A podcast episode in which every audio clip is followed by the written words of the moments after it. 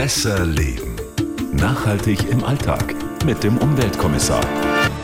Hallo zur Nachhaltigkeit bei Besser Leben. Schön, dass ihr wieder dabei seid. Ich bin Melita Wahler. Und ich bin Alexander Dalmus. Und an der Stelle möchte ich mich nochmal ganz herzlich bedanken für dieses tolle Rezept zum saisonalen Gemüse. In einem der letzten Podcasts, da ging es um Bioprodukte und warum Regionalität manchmal sogar wichtiger ist, Bio hin oder her. Und es war toll. Graupen, ja, Wirklich? Graupen, ja. Du glaubst mir das nicht, gell? Alexander hat ein ähm, veganes, nachhaltiges Rezept für Graupenrisotto mit rote Beete am äh, Schluss äh, verraten, beziehungsweise auch online gestellt.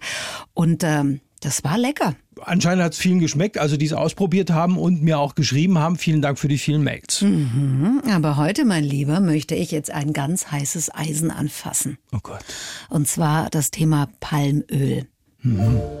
Da bleibst du jetzt ganz locker, oder wie? Ja, einigermaßen schon. Also Das kann ich jetzt nicht so richtig verstehen, mein Lieber, weil äh, wenn es momentan etwas äh, gibt, das ökologisch so gar nicht geht, dann ist es Palmöl. Und sogar Ja, meine Kinder, meine ja. kleinen Kinder zwingen mich oder haben mir verboten, eine bestimmte Nuss-Nougat-Creme zu kaufen. ich weiß, aber mir geht das Ganze so ein bisschen auf den Zeiger. Also irgendwie, es ist mir zu einfach, sagen wir es mal so. Wieso ist es dir zu einfach? Also das kann ja nicht gut sein, wenn irgendwo Palmöl drin ist. Naja, also ähm, Boykott finde ich nicht gut, weil es gar nicht zielführend ist. Und zweitens äh, wissen die meisten gar nicht, wo eigentlich das meiste Palmöl oder Palmfett überhaupt drin ist bei uns in Deutschland. In Lebensmitteln? Nein, und deshalb sage ich euch und auch dir, wie ihr eigentlich sofort, wenn ihr wollt, auf Palmöl und Palmfett verzichten könnt, ohne dass ihr zum Beispiel auf äh, die allseits bekannte Schokocreme verzichten müsst. Na, da bin ich ja mal gespannt. Ja, du weißt ja noch nicht, auf was du verzichten musst. Oh Mann, ey.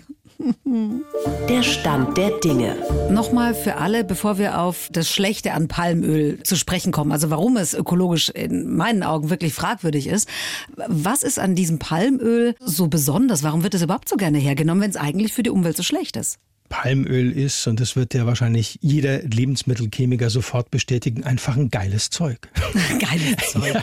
Also bei der Lebensmittelherstellung zumindest mal.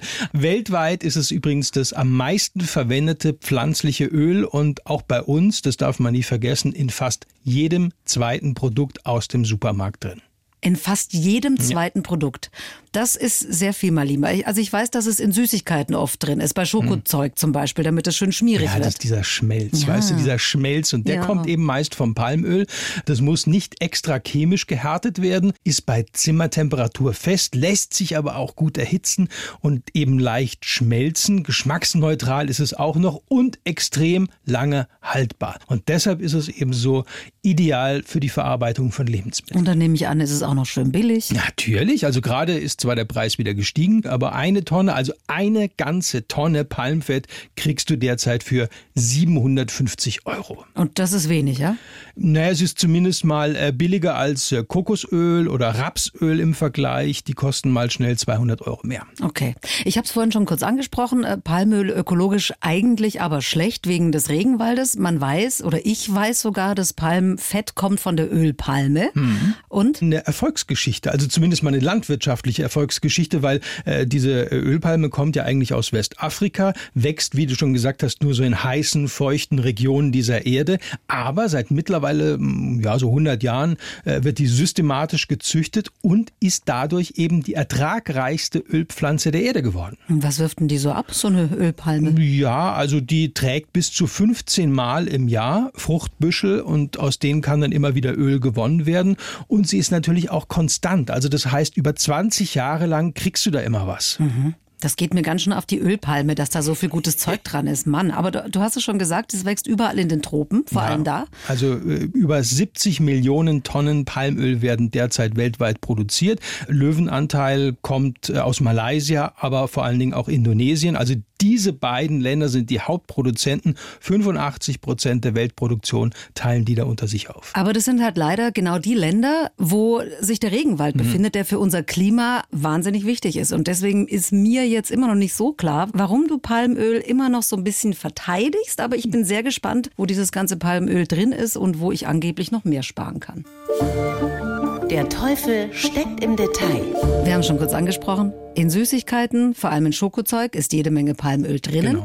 Wo noch, mein Lieber, wo ich es vielleicht nicht vermute, weil wenn wir ganz ehrlich sind, abgesehen von dem ganzen Umweltaspekt, ist es ja auch nicht das hochwertigste Fett mit diesen ganzen gesättigten Fettsäuren und so. Ja, ist ja deshalb nicht ist es wirklich auch toll. fast in allen Fertigprodukten drin. Also da kannst du eigentlich drauf wetten, dass es da drin ist. Also von der Fertigpizza bis zum Croissant, Tütensuppen zum Beispiel, Würzmischungen, Margarine, natürlich ganz viel. Äh, Also Mhm. überall da ist sehr, sehr oft und sehr, sehr viel Palmfett drin und äh, muss mittlerweile auch draufstehen, manchmal sogar auch in Babynahrung. Echt? Ja. Also kann man grundsätzlich sagen, in Lebensmitteln ist vor allem Palmfett drin. Nö.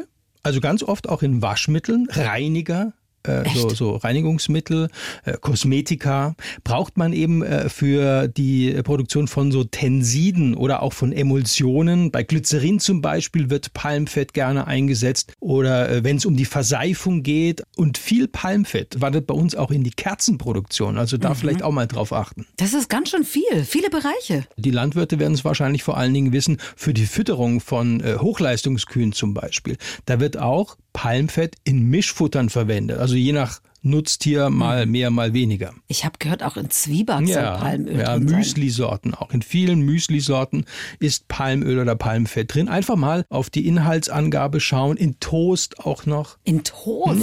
Sag mal, da kann ich ja bald gar nichts mehr kaufen, wenn ich Palmöl vermeiden will. Nee, wie gesagt, äh, in jedem zweiten Produkt im Supermarkt ist es drin. In, äh, in Wurstwaren auch. Also vor allen Dingen zum Beispiel äh, Geflügelwurst. Die ist ja fettarm Ja. und beim Aufstreichen wird es natürlich dann problematisch, die so schön streichfertig zu machen. Und da wird eben gerne mal Palmfett eingesetzt. Oh Mann, frustrierend. War's das? Nee, ganz, ja. ganz zum Schluss, habe ich ja versprochen, reden wir noch über den Bereich, wo am meisten Palmöl in Deutschland drin ist und womit du ganz schnell auf ganz viel verzichten kannst.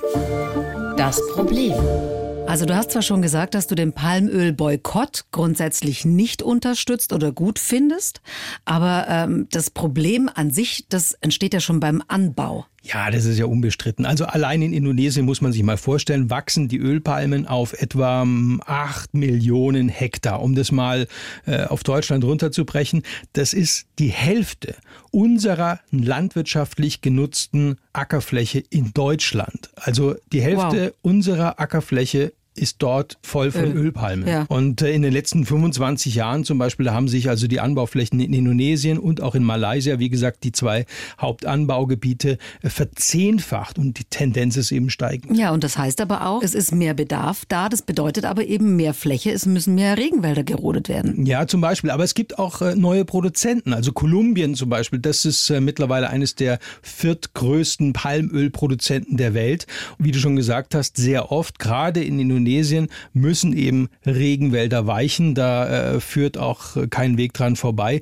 Die werden eben dann teils illegal gerodet oder trockengelegt, um Ölpalmen anzubauen. Also geschätzt in den letzten 30 Jahren ist es eine Fläche gewesen an Regenwald mehr als doppelt so groß wie Bayern. Boah, da muss man sich Hm. vorstellen, dann sind ja nicht nur wir, die Europäer, die dieses Palmfett wie die Bekloppten kaufen und verwenden, sondern auch Na, mittlerweile haben die Chinesen und die Inder uns längst abgelöst. Also die Nachfrage steigt weltweit stetig an, nicht nur bei uns. Aber dann wäre es doch ganz gut, komplett drauf zu verzichten. Ich meine, wir haben doch schließlich gerade darüber gesprochen, welche Umweltfolgen der Anbau von Ölpalmen haben kann. Ja, man muss immer sehen, das sind jetzt nicht nur die großen äh, Konzerne im Geschäft, sondern eben, und da geht's ins Eingemachte, auch sehr, sehr viele Kleinbauern. Also rund die Hälfte des Palmöls weltweit wird von Kleinbauern produziert. Also das hat auch letztes Jahr äh, noch eine Studie der Uni Göttingen unterstrichen.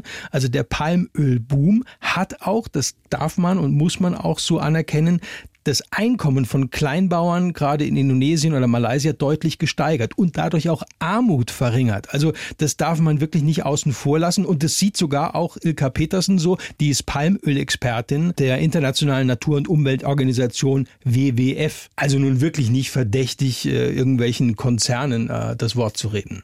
Es gibt zum Beispiel beim Rundentisch für Palmöl verschiedene Systeme, mit denen man Kleinbauern direkt unterstützen kann. Es gibt die Möglichkeit, Zertifikate zu kaufen von unabhängigen Kleinbauern für Unternehmen oder eben sie direkt in die Lieferkette mit einzubinden, also auf ihre Vorlieferanten und auf die Händler einzuwirken, dass sie eben auch ganz gezielt Kleinbauern mit in ihre Mühle und in ihre Lieferkette mit reinholen. Also das bedeutet, wenn es knallharte Anforderungen beim Anbau von Palmöl gäbe, hm. würde gar nicht so viel dagegen sprechen. Nee, weil die Alternativen äh, sind ja zum Beispiel Kokosfett oder Rapsöl, ich habe schon gesagt, aber äh, diese Pflanzen äh, bieten viel, viel weniger Ertrag auf einer viel, viel größeren Fläche. Also zum Vergleich, so eine Ölpalme, die äh, wirft im Schnitt so 3,5 bis 4 Tonnen Palmöl, Palmfett pro Hektar ab. Auf dem gleichen Hektar liegt Raps weit, weit drunter. Also selbst der deutsche Raps, der gilt als äh, bisschen wertiger, der schafft nur mehr als eine Tonne pro Hektar.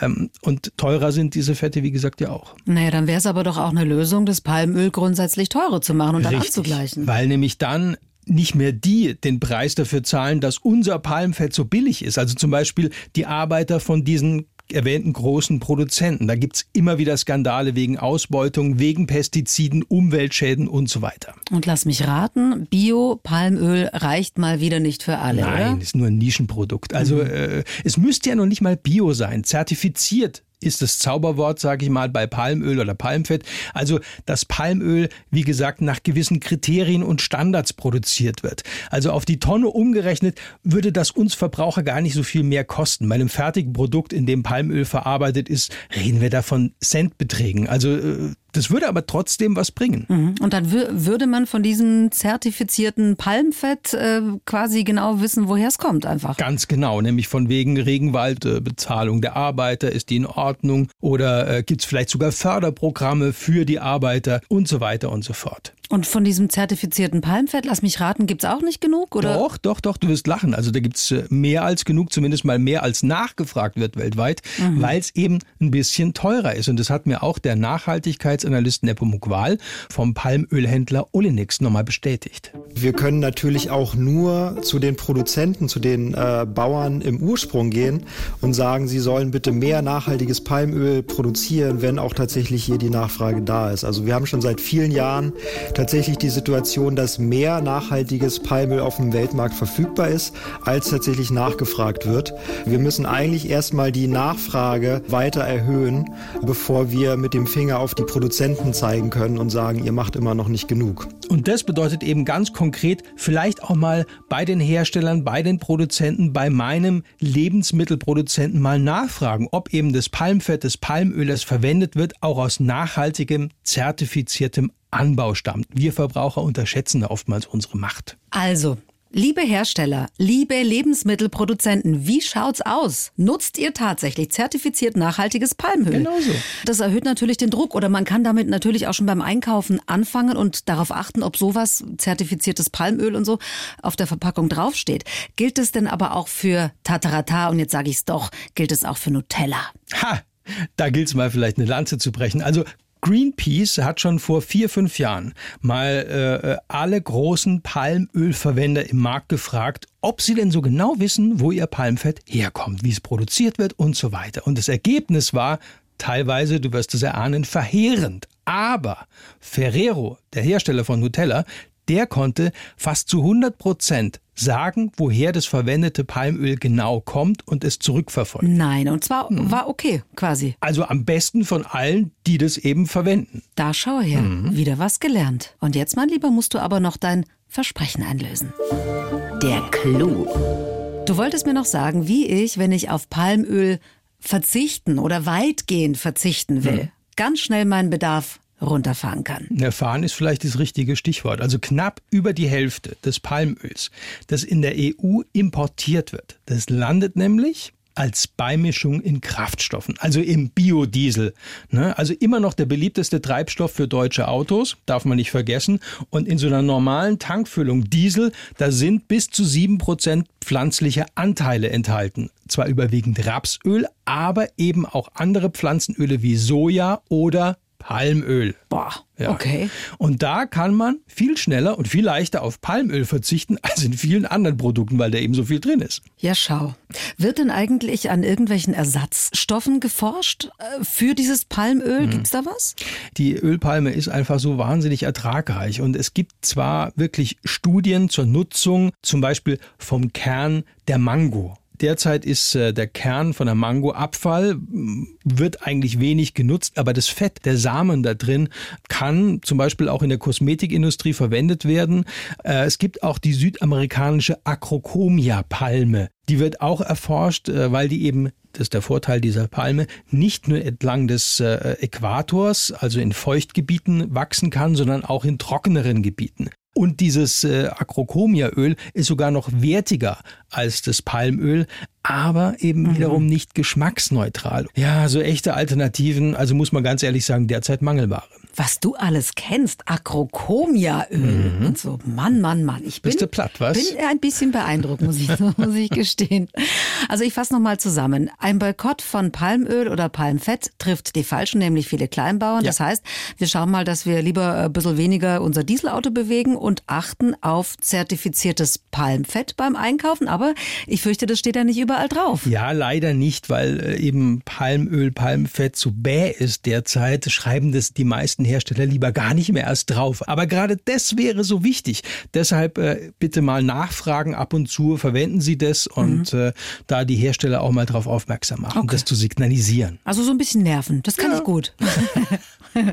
Haben wir was vergessen? Ja, äh, frisch kochen. Also das ist wirklich das Einfachste. Frisch kochen, viele frische Zutaten verwenden. Wer frisch kocht, braucht in der Regel eigentlich kein Palmfett. Dann machen wir das. Guter Plan. Und dann lassen wir das jetzt alles mal sacken mit dem ganzen Palmöl und Palmfett. und zwar bis März, oder? Ja, die erste Staffel ist nämlich zu Ende. Aber wir arbeiten schon an der zweiten. Ja, und ich kann mir sicher was wünschen, oder? Gerne. Dann wünsche ich mir dass ja. wir was zur Mülltrennung machen. Ich weiß nämlich ganz oft nicht, wo was reinkommt. Ich bin, Na, ich, okay. ich weiß vieles, aber äh, bei vielen bin ich mir unsicher. Also okay, okay, ist gebongt. Also in der ersten Folge noch nicht. Da machen wir nämlich was über das neue Energielabel, das es bald auf Herd, Kühlschrank und Geschirrspüler gibt diese Energielabels, die ganz neuen, die dieses A ersetzen. Mhm. Die gibt's nämlich ab März. Damit fangen wir an. Okay. Und bis dahin schreibt ihr uns vielleicht ganz fleißig weiter an besserleben.bayern1.de. Danke, dass ihr uns geschrieben habt für eure ganzen Kommentare, Fragen, Anregungen. Und daraus entstehen ja dann auch wieder neue Folgen. Und dass ihr uns überhaupt so viel äh, Vertrauen entgegenbringt, ist ja auch was ganz Wichtiges. Empfehlt uns weiter. Gerne an Menschen, die ihr mögt und die uns dann vielleicht ein Abo dalassen. Das fände ich irgendwie sexy. Gut. Wir freuen uns natürlich. Und äh, wir hoffen natürlich auch, wir haben einen nachhaltigen Eindruck hinterlassen. Besser leben. Nachhaltig im Alltag mit dem Umweltkommissar. Wenn ihr Fragen habt oder Ideen oder auch Kritik, gerne an besserleben@bayern1.de.